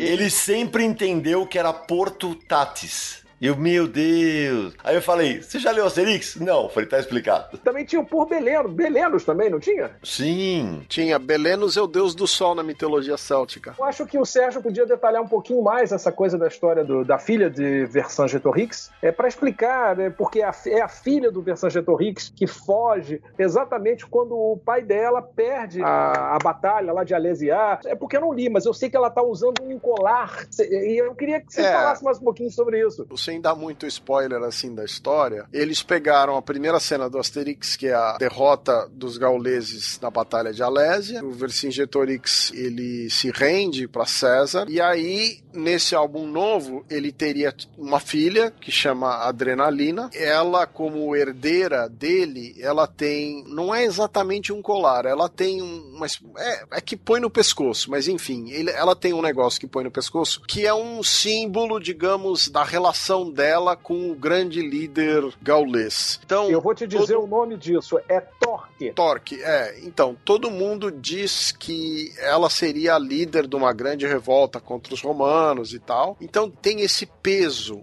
de responsabilidade em cima da personagem, né? E a história gira um pouco em cima disso. Quer dizer, os romanos têm medo do que ela vai fazer sendo ela herdeira direta né, da revolução da- dos gauleses ali, e pode ser uma grande líder, ou não. Tem o símbolo do pai dela, que é aquele negócio, aquela joia no pescoço. Então a, a trama gira um pouco em cima disso, né? Os romanos querem exatamente impedir que ela se torne um símbolo de uma nova revolta, de uma nova guerra, e os gauleses querem proteger a menina dos romanos. Então, é- essa é mais ou menos o enredo da- do, do álbum. Eu espero que os leitores brasileiros possam em breve con- conhecer essa história, porque como a gente colocou no ar no dia 7 de junho de 2019, uma matéria assinada pelo Sérgio com a apuração de toda a equipe do Universal HQ, é, a Panini vai assumir a publicação de Asterix. Tava rolando um zoom, zoom, zoom aí na, na internet. Ah, não, desistiram. A informação que eu tenho aqui não desistiu é, e que as coisas estão se encaminhando para em breve ser anunciada, inclusive a forma de publicação, que a gente quer saber se vai começar pelos últimos álbuns, vai começar pelos primeiros e tal. É, nós tentamos com a Panini uma confirmação para este episódio do Asterix oficial da Panini, é, mas infelizmente não obtivemos sucesso. Mas continuamos esperando que a Asterix saia em breve no Brasil pela Panini. Se não, só pra usar como exemplo, recentemente a Panini pegou o Walking Dead, né? Os direitos de publicação. Fez a publicação em, de, eh, de duas maneiras. Os volumes inéditos, de onde a HQM tinha parado, e ao mesmo tempo republicando desde o primeiro volume. É, o que estão inéditos no Brasil são só dois volumes. Então talvez possa, eles podem publicar esses dois volumes e intercalando com as séries originais, né? Os primeiros volumes e Sim. seguindo a série toda. Seria muito legal se acontecesse. Se dá uma outra coisa que saiu aqui esse ano, por causa da homenagem dos 60 anos do Asterix, é um livrinho que chama Asterix, as citações em latim explicadas de A Z. Eu, infelizmente, não tenho esse volume, mas é como o Asterix tem sempre aquelas gozações do Vini Vidi Vici, Alea Jacta S, todas essas coisas típicas que os romanos falavam em latim, né, que são chavões hoje em dia, e que o, o Goscinny e o Derzo tiram muito sarro dessas frases dentro do Asterix, eles usam com muita propriedade. Saiu um livrinho explicando todas essas frases em latim. Ou seja, aí também sai muito material derivado de Asterix, livros, biografias. Deve ter muita coisa assim também por aí, né? Veja, só agora, por causa do, do, dos homenagem dos 60 anos, eu já tenho três ou quatro revistas dedicadas exclusivamente ao Asterix, artigos em revistas normais, né? Nos 50 anos, eu peguei umas 10 revistas desse tipo, com matérias grandes ou inteiramente dedicadas ao Asterix. Fora isso, saem livros biográficos sobre tanto o Goscinny quanto o Derzo, alguns livros sobre a trajetória do Asterix e uns livros de arte falando do, da carreira dos artistas, né? O trabalho do Derzo está sendo relançado na íntegra, uma série de volumes cronológicos enormes que são volumes caros e muito bonitos, mas muito caros também. É um material que tem, para quem gosta do personagem, tem muita coisa que sai. Os figurines. A partir de agora, não devo ser o único a saber a fórmula da poção mágica. Ô, Nara, a gente também tem que falar dos álbuns que saíram no Brasil que não são criados para os quadrinhos, né? São as adaptações das animações, Ah, dos Sim, filmes. que aliás vou te falar, eu nem lembrei porque eu não curto muito. Eu acho que fica um trabalho inferior ao restante, né, dos demais álbuns. Então eu não sou muito fã, não, desse material, embora é fato, saiu por aqui. Bom, mas o mais famoso é os 12 trabalhos, não é? Exatamente esse. É, eu acho que sim. Esse é de 75. E tem uma, uma curiosidade a respeito disso, porque a gente teve uma animação do Asterix agora, é recente, que foi é, Asterix e a Poção Mágica, né? Eu tenho esse álbum da Asa, eu vi esse filme aqui no Rio pelo festival Varilux. Depois ele entrou numa, num circuito bem, bem pequeno, mas o, o curioso desse álbum é que eles pegaram um desenhista e fizeram é, é, ilustrações específicas para esse álbum, em vez de, fazer como eles faziam antigamente, que eles pegavam cenas do desenho ou do álbum digital e colocavam lá. Então, dessa vez, esse, esse daqui, que não saiu no Brasil também, tem ilustrações exclusivas. As quadrinizações dos filmes e animações de Asterix que viraram álbum em quadrinhos foram publicados no Brasil produzido pela Record, tem os 12 trabalhos de Asterix, que o Sérgio comentou, tem Asterix e a Surpresa de César, Asterix o Golpe do Menir, Asterix e os Índios, Asterix e os Vikings, e teve um também outro Asterix nos Jogos Olímpicos, já teve um que a gente comentou que foi publicado originalmente no quadrinho, virou filme, e teve o quadrinho do filme. É isso aí. E teve o quadrinho também a serviço de Sua Majestade também, se eu não me engano. Teve, eu tenho aqui. Já que a gente falou daquela beleza de estatueta, fala das figurines. Cara, olha só, quando eu viajo, né? é, No Parque Asterix você tem uma vantagem, de, de- porque lá você tem várias lojinhas, né? Inclusive tem uma que na cara da lojinha tem aquele número bis, que é aquele arquiteto que aparece naquele Asterix e Cleópatra, né? Então no Parque Asterix é uma loucura, porque cada loja tem, tem uma loja que vende só capacete, espadas, é, poção mágica, um, como é cantil da poção mágica. Aí você compra também e, e os bonecos, né?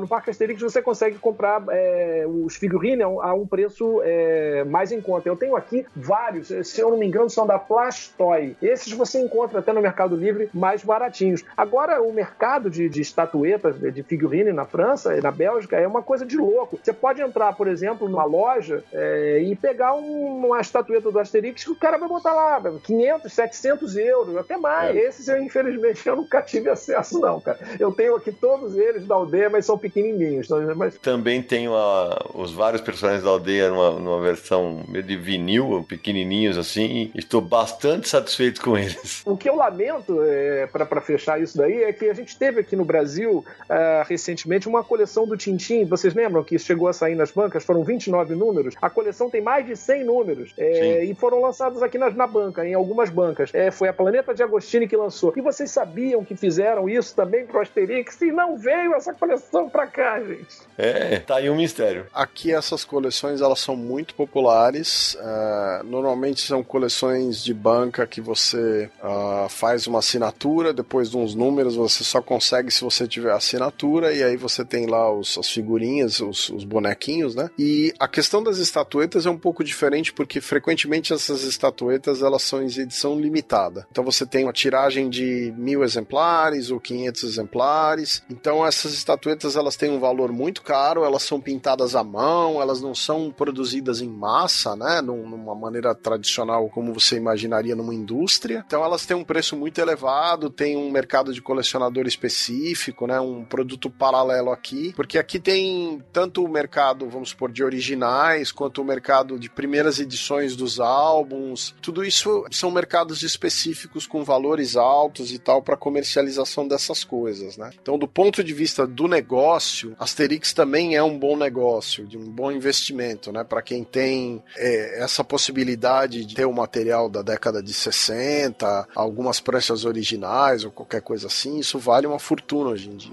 Vocês se tornaram uns imbecis gananciosos. Mentira! Já eram os imbecis bem antes dos romanos. Bom, a gente já falou bastante dos álbuns do Asterix nos quadrinhos, mas vou fazer uma rápida enquete aqui. Qual o seu personagem favorito da série, PH? Ah, cara, eu acho que o, o personagem favorito da série pra mim é justamente aquele arquiteto do álbum que também é meu preferido, que é o Asterix e Cleópatra, que é aquele arquiteto muito doido, que é o Número bis, cara. É muito é, é meio exótico, mas é um dos meus personagens preferidos. Eu não sei se porque eu também estudei arquitetura, né? não cheguei a completar, e eu sempre gostei muito do Número bis, ou Numerobis. E você, Naranjo? Ah, essa é fácil. O Obelix com seu cachorrinho ideia fixa. Samir? Ah, eu vou com naranja, eu também curto dessa. Sérgio? Obelix. Putz, vai dar unanimidade, raro dar unanimidade do Confis. O meu também é o Obelix, sério. Adoro aquele cara, adoro aquele personagem. Bom, mas agora a gente já falou bastante dos quadrinhos. É hora de falar do Asterix em outras mídias, né, seu Sérgio? Pois é, o personagem já foi adaptado é, para diversas mídias, né? Em cinema e televisão, o personagem tem uma série de filmes, assim, animação, filmes ah, com atores e inclusive especiais de televisão, né? Uma das primeiras adaptações são dois romanos na Gália. É um filme do Pierre Cherner. Eu tenho a impressão que é um filme que mistura animação com filme tradicional. Eu não assisti, eu não sei te dizer. É um filme de 67. E o Pierre Cherner era amigo do Derzo e do Goscinny e ele foi caricaturado em mais de cinco vezes na série, em álbuns, né? Além disso, Existem mais de uma dezena de filmes de animação, começando com os filmes da Belvisão 67 68 e depois, na década de 70, já os filmes do estúdio Ideia Fix, que era o estúdio do Goscinny e do Uderzo. Se vocês quiserem... Você quer que eu dê a lista, Sidão? Acho que vale falar dos filmes, né? Você tem Asterix o Gaulês, 67, Asterix e Cleópatra, 68, Os Doze Trabalhos de Asterix, em 76, Asterix e a Surpresa de César, de 85, Asterix entre os Bretões, de, de 86, Asterix e o Golpe do Menir, de 89, Asterix e os Índios, em 94, Asterix e os Vikings, 2006, Asterix e o Domínio dos Deuses, 2014, Asterix e o Segredo da Poção Mágica, 2018. E os filmes uh, com atores, você tem em 99 Asterix e Obelix contra César. Com Christian Clavier como Asterix e Gerard Depardieu impagável como Obelix. Direção do Claude Zidi. É, em 2002, Asterix e Obelix Missão Cleópatra, também do Christian Clavier com a mesma dupla nos papéis. É um filme do Alain Chabat. Em 2008 tem Asterix nos Jogos Olímpicos, e aí já é um filme diferente, porque já é um, um filme onde ele é interpretado pelo Clovis Cornillac. Ele o Asterix, né? Depardieu continuou fazendo o Obelix. E é um filme do Frederic Forestier. E depois você tem o Asterix e Obelix a serviço de Sua Majestade. É um filme do Laurent Tirard, com Eduardo Baé no papel do Asterix e Gerard Depardieu no papel do Obelix. E saiu em 2012. Eles estão produzindo um filme novo, um filme em desenvolvimento do Asterix, que eu não sei exatamente qual a previsão de lançamento. É, aqui eu tenho ela como previsão para 2020, é, Asterix. É isso que ficam falando que Asterix na China, mas na verdade o nome desse filme aí que você está falando é O Império do Meio, né? E vai ser a volta dos filmes do Asterix live action. Só que não vai ter o Gerard Depardieu, que tem um cara novo aí que se chama Guillaume Canet, que vai ser o Asterix e ele vai ser também o diretor desse filme e ele vai é, contracenar com um camarada chamado Gilles Lelouch, e esse cara é que vai ser o Obelix. Então, Asterix e Obelix na China, é, ou o Império do Meio, em breve. Ô, PH, aproveitando, não é muito nosso métier de nós quatro aqui, mas a gente acaba sempre citando, também as incursões em videogame. Você conhece os videogames Asterix? Cara, olha só, isso aí vai, vai ser meio complicado porque eu não sou é, jogador de videogame. Eu já dei de cara, eu já vi, mas eu não sou a pessoa indicada para falar sobre isso porque eu não jogo videogame. Eu então você é dos meus. Fiquei no Atari, o máximo que eu fui foi pro Intellivision e dali eu parei. Eu sei que existe Asterix e Obelix contra César, de 99, que é um material desenvolvido pela Tech 5 e pela Creo Interactive. Depois você tem Asterix, Obelix, eu tenho os números romanos, né? XXL, de 2004. O XXL2, Missão Las Vegas, né? Las Vegas. E tem o Asterix e os Jogos Olímpicos também, 2007. Tem o XXL3 que tá pra sair esse ano, que é o Menir de Cristal. É, eu vi mais dois aqui, que era Asterix and the Great Rescue, do Mega Drive, e Asterix e Le Pouvoir de Dieu. É isso? Poder de Deus. Ah, o Poder de Deus. Ah, mas já teve Asterix até pra Atari. É mesmo, Samir? Mas eu não tenho constado aqui. Eu lembro, eu joguei o videogame do Asterix pro Atari, eu joguei Asterix pra Master System. Se eu não me engano, teve um pra Super Nintendo também que eu joguei. São os que eu lembro de cabeça, assim. Olha aí. Eu era bem gamer quando eu era mais novo. ah, Tutati, será você? Bom, Zara, a gente já falou pra caramba de Asterix, tanto nos quadrinhos quanto no cinema, nas animações, agora nos games. É, mas antes de terminar, eu vou propor aqui para vocês, cada um fale seus três álbuns favoritos de Asterix. São 38 já publicados. Eu, Naranjo e Samir, lemos 36, o PH já leu 37 e o Sérgio leu os 38. Então, como o Sérgio é o que mais leu, Sérgio, quais são os teus três favoritos? Olha, eu gosto muito do Asterix e Cleópatra, eu gosto muito do Asterix na Córcega, eu gosto muito do Escudo Arverno. E você, PH? Ah, bom, eu falei do no, Numero Bis, né? Que é o Numerobis, né? E por causa desse meu negócio de arquitetura, eu vou dizer que Asterix e Cleópatra é um dos meus preferidos. O primeiro álbum, que é Asterix o Gaulês, que esse daí é, tem que ter, né? Porque é, é, aí que conta a história toda, né? A gente já começa lá com o Vercingetorix e tem a história da poção mágica. É, e eu gosto muito também do, do mais recente, do Conrad Ferri, que eu gosto muito dessa história toda de monstro do Lago Ness e de Escócia, e eu gosto então desse Asterix e os Pictos, que é mais recente. Então são esses É, aqui no Brasil saiu Asterix entre os Pictos. Vamos lá, Samir, sua vez. Bom, eu vou ficar também com o original, o clássico Asterix o Gaulês, o primeiro álbum. Gosto muito de Asterix e Cleópatra e Asterix nos Jogos Olímpicos. Naranjo. Temos- quase vamos ter unanimidade aqui, né? Asterix e Cleópatra. A Cisânia, que eu acho um álbum Ah, genial. Achei, achei que só eu ia aceitar esse, ó. É, um álbum ímpar. Putz, aí eu ficaria entre dois. Vocês me pegam. Não pode ser quatro, né? Não. É, engraçado que foi você que sugeriu três. É. Já me arrependi, porque eu gosto muito dos Cavalo. bretões e dos belgas. Vou ficar com o Asterix entre os bretões. Naranjo praticamente fez a minha escolha. Só não vou no da Cleópatra, apesar de adorar. Eu vou, pra mim, é, é Asterix Gaulês, pra Asterix entre os Bretões, e fechando. E a Cisânia, porque esse episódio, quando um maluco chega lá na, na aldeia e, e planta a intriga e deixa todo mundo é, estremecido, é muito, muito divertido. Mas, cara, Asterix, é, quase em sua maioria, é sempre uma diversão garantida. né?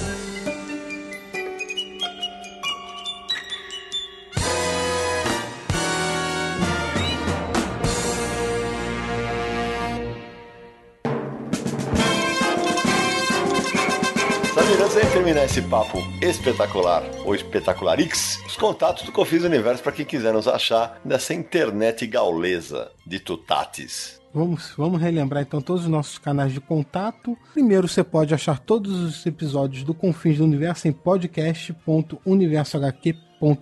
Se você preferir o iTunes, também estamos lá. Busque por Confins do Universo. Lá você pode assinar o feed para receber todos os episódios, deixar sua avaliação e seu comentário também sobre o que você acha do nosso programa. Faça isso, dê sua nota e deixe seu comentário lá pra gente. Se você usa muito Spotify, adivinha só, também estamos no Spotify. É só buscar por Confins do Universo. Lá você também pode assinar o feed e sempre que tiver um episódio novinho vai aparecer listado para você. Para mandar um e-mail pra gente com seus comentários, críticas e curiosidades, é podcast@universohq.com ou se preferir fazer isso em áudio, é DDD 11 4583 5989. Nos mande um WhatsApp. O Confis do Universo é um podcast do site Universo HQ, www.universohq.com. Daqui a pouquinho tá fazendo 20 anos no ar. E nas redes sociais, Universo HQ no Facebook, no Twitter e no Instagram. Relembrando o nosso Catarse, que a gente falou já um pouco dele no início do episódio. Relembrando o link é catarse.me barra Universo HQ. Muito bem, meus amigos. PH, agora que você já sabe o caminho, queria muito agradecer a tua presença. Espero que você tenha curtido. Muito obrigado por ter dividido teus conhecimentos de Asterix com a gente. Cara, foi. Eu que agradeço, foi uma honra é, inenarrável, cara. Fiquei muito feliz de ter participado. Vocês falaram que no final das contas eu ia me sentir em casa. No final das contas, já estava deitadinho aqui, totalmente à vontade. Foi muito legal participar aí do Confins do Universo. Ainda mais falando sobre Asterix. Cara, muito obrigado mesmo. Valeu a todos aí, a todos vocês. Valeu demais. Marcelo Naranjo. Se isso fosse um episódio de HQ, função da abertura, eu estaria nesse momento amordaçado, num cantinho, observando todo mundo assar um javali e a aldeia inteira fazendo aquele banquete. É verdade. Samir Naliato. Naranjo, quando vai cantar, a gente faz que nem os gauleses com os é, Chatotorix. A gente ia fugir do cara lá rapidinho pra não ter que ouvir. Mas espero que a Asterix volte rapidamente pro mercado. Já vai fazer aí quatro anos que nenhum álbum do Asterix é publicado, dois inéditos que volte logo. Sérgio Godespot. É, eu nesse banquete que o Naranjo mencionou, eu seria o Obelix comendo o javali, entendeu? E queria agradecer aí a presença do PH, um prazer conhecer e muito divertido. Eu termino agradecendo ao PH, ao Sérgio, ao Samir, ao Naranja, a todo mundo que nos apoia no Catarse. E vou terminar desejando que o céu não caia nas nossas cabeças e que as aventuras de Asterix, Obelix, Panoramix, Ideia Fixa, Bracursix e companhia retornem logo ao Brasil para deixar todo mundo mais feliz. E a gente se encontra no próximo episódio de Confins do Universo!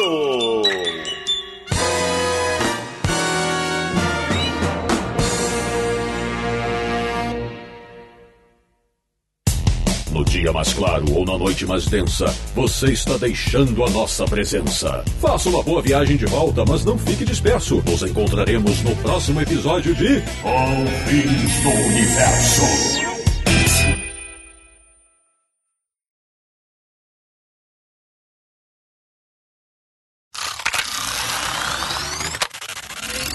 Não. É, se eu não me engano, não foi não? Eu acho que Depois do dia que o álbum caiu em sua cabeça, tem a edi- a edição Não, de- não é esse o nome, é, Sérgio. do aniversário. Sérgio, não é, o nome não é esse que você falou, caiu. O dia em que o céu dia em- caiu. Você falou o dia em O que o dia que álbum o- caiu na sua cabeça, velho. Desculpa. É porque eu tô lendo do francês aqui, desculpa.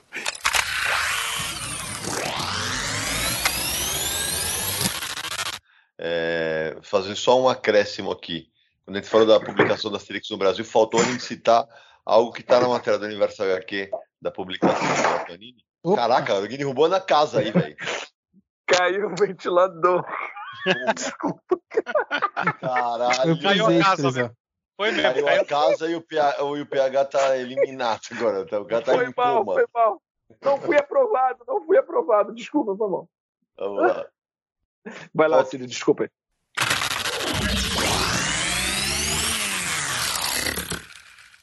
Este podcast foi editado por Radiofobia, podcast e multimídia.